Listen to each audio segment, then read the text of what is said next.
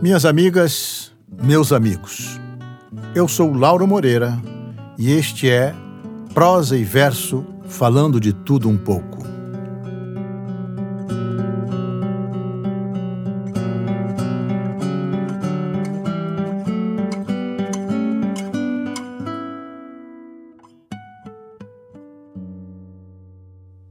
Joaquim Maria Moreira Cardoso, nascido no Recife em 1897 e falecido em Olinda em 1978, aos 81 anos, talvez seja mais conhecido hoje como engenheiro responsável pelos cálculos estruturais das obras de Oscar Niemeyer em Brasília e no conjunto arquitetônico da Pampulha, do que pela extraordinária obra literária que nos legou como contista, dramaturgo, ilustrador, editor e, muito especialmente, como grande poeta que foi. Com os amigos e conterrâneos Manuel Bandeira e João Cabral de Melo Neto, Joaquim Cardoso compõe um trio da mais alta expressão da poesia brasileira. A beleza inefável e a originalidade de poemas como Chuva de Caju, Congresso dos Ventos e Fábulas de João da Tarde, que ouviremos a seguir, me fazem lembrar a definição de poesia sugerida pelo poeta norte-americano Carl Sandburg, para quem ela, a poesia, seria um eco que convida uma sombra para dançar. E é o próprio Joaquim Cardoso que nos confessa: Eu não sou bem um poeta. Minha vida é que é cheia de atos de poesia. Joaquim Cardoso Joaquim Maria Moreira Cardoso nasceu no Recife em 1897 e ali faleceu em 1978. Engenheiro de formação e profissão, foi o matemático responsável pelos cálculos de um sem número de grandes obras da arquitetura brasileira, sobretudo algumas das obras-primas de Oscar Niemeyer em Brasília, como o complexo do Congresso Nacional, a Catedral Metropolitana e os palácios da Alvorada e do Itamaraty, entre outras. Como poeta, Joaquim Cardoso constitui figura central do movimento modernista no Nordeste, projetando no poema o senso agudo da construção arquitetônica. Parte do regional para o universal e expressa uma visão atemporal, inefável e transfiguradora da realidade em suas obras, reunidas em livros como Signo Estrelado, Um Livro Aceso e Nove Canções Sombrias. Joaquim Cardoso tem sido um poeta injustamente negligenciado nos últimos anos, pois se trata de um criador sensível e original, autor de alguns dos mais belos poemas do modernismo brasileiro.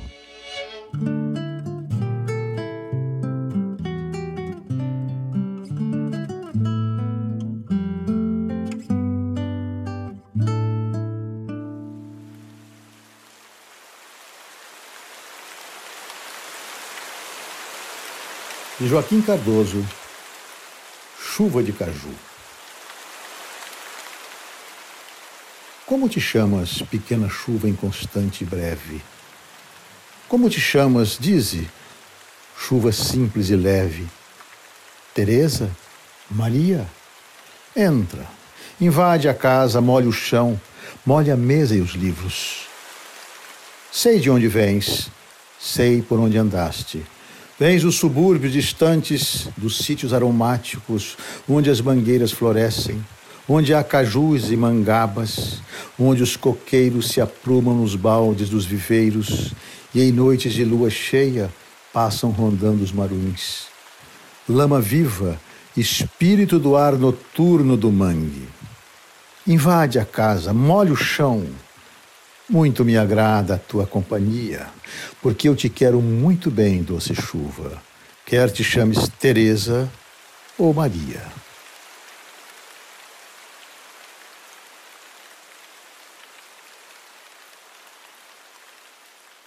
Congresso dos Ventos Na várzea extensa do Capibaribe, em pleno mês de agosto, reuniram-se em congresso todos os ventos do mundo. Àquela planície clara, feita de luz aberta na luz e de amplidão cingida, onde o grande céu se encurva sobre verdes e verdes, sobre lentos telhados, chegaram os mais famosos, os mais ilustres ventos da terra. Mistral, com seus cabelos de agulha e os seus frios de dedos finos. Simum, com arrepiadas, severas e longas barbas de areia quente. Armatã, em fúrias gloriosas e torvelinhos trazidos da costa da Guiné. Representante das margens do Nilo, credenciou-se Cancim, e Garbino, enviado das praias catalãs. Vieram as monções das margens do Oceano Índico, os ventos da tundra siberiana vieram, e os alísios desceram do Equador clandestinos num grande transatlântico. Chegaram ainda os ventos da América. Barinês, respirando doçuras de rios azuis, afluentes do Orenoco. Pampeiro, eremita e solidão de horizontes subandinos. Minuano, assobiando longamente a tristeza ritmada das coxilhas. Também os ventos nordestinos se acharam presentes. O nordeste e o sudeste, os ventos banzeiros, o aracati das praias cearenses, o vento terral, velho boêmio das madrugadas.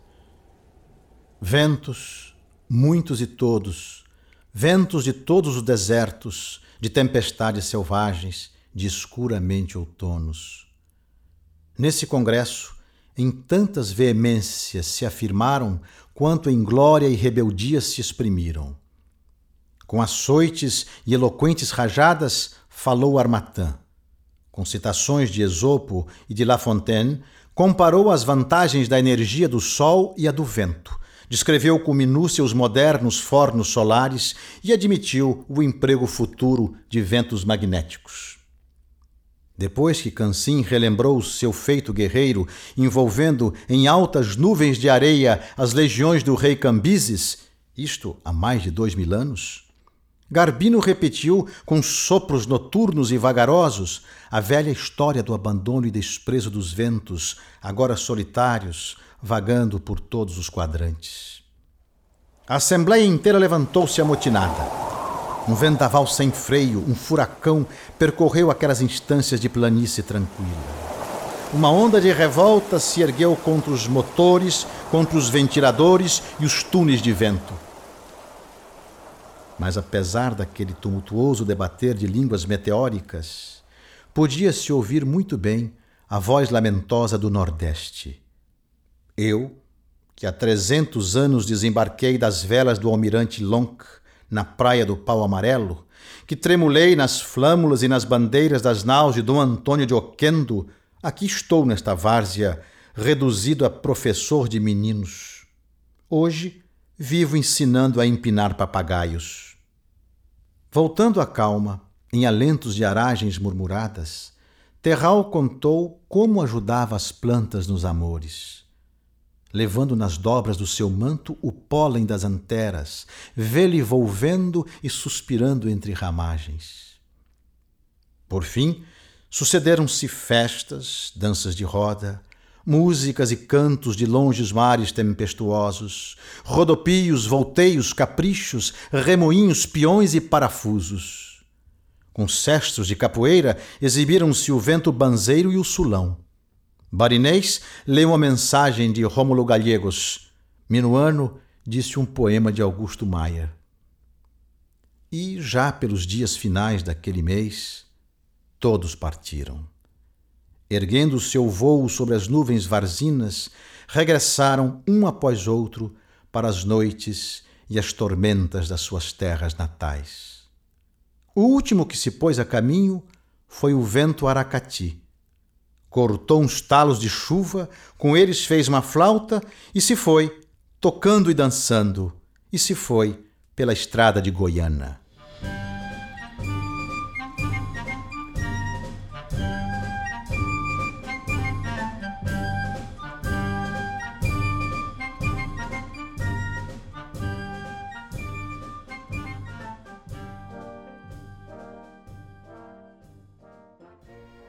Fábulas de João da Tarde 1. O meu gigante João da Tarde vinha sempre me ver ao fim do dia, no momento em que eu deixava meus trabalhos no campo e o sol descia muito longe, muito além das terras do Brasil. Íamos então, lado a lado, caminhando por toda a extensão da várzea limpa e dourada, da várzea luzindo, agraciada pelo sol, recentemente revolvida, navegada pelo arado. Seguíamos depois pelo caminho do açude, perlongando, convagando a levada. João agitava os braços enormes em gestos de fuga e ambição, e me falava com palavras repassadas de longínquo e de horizonte. Pouco, muito pouco percebia do que me segredava, pois os seus pés, estando sempre junto dos meus, a sua cabeça se afastava para além da curva do rio. João da Tarde, o gigante.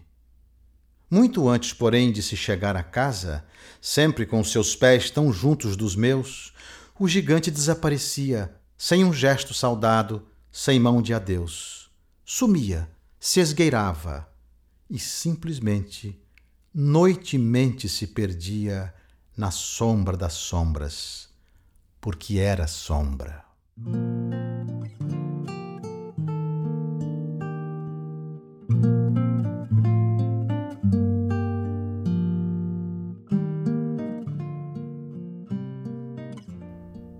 Fábulas de João da Tarde 2. João da Tarde, vendedor de chuvas, viajou para o sertão. Levava em seu mostruário os mais belos fios das nuvens, as chuvas mais ricas do céu.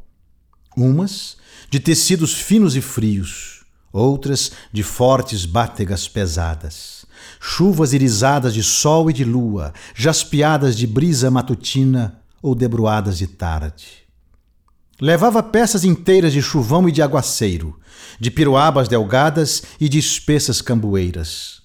Alguns retalhos de chuva de rama e de Santa Luzia. Entre russos e neblinas, levava também garoas de São Paulo, torós do Rio de Janeiro, aruegas de Minas Gerais.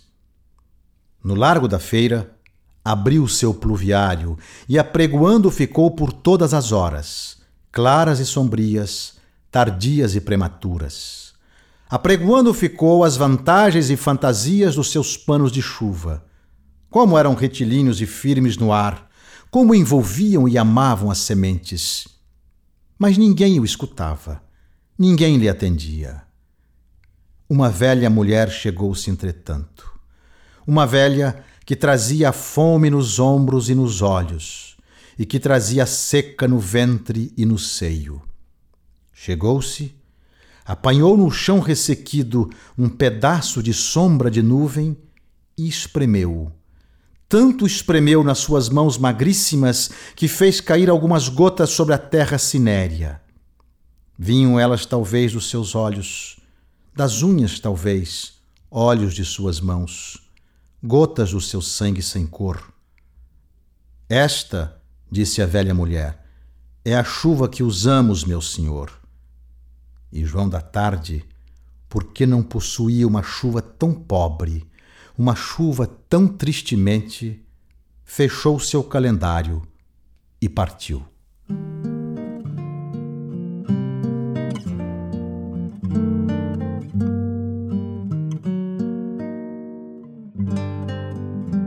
Bem, minha gente, Espero que tenham gostado deste prosa e verso, falando de tudo um pouco.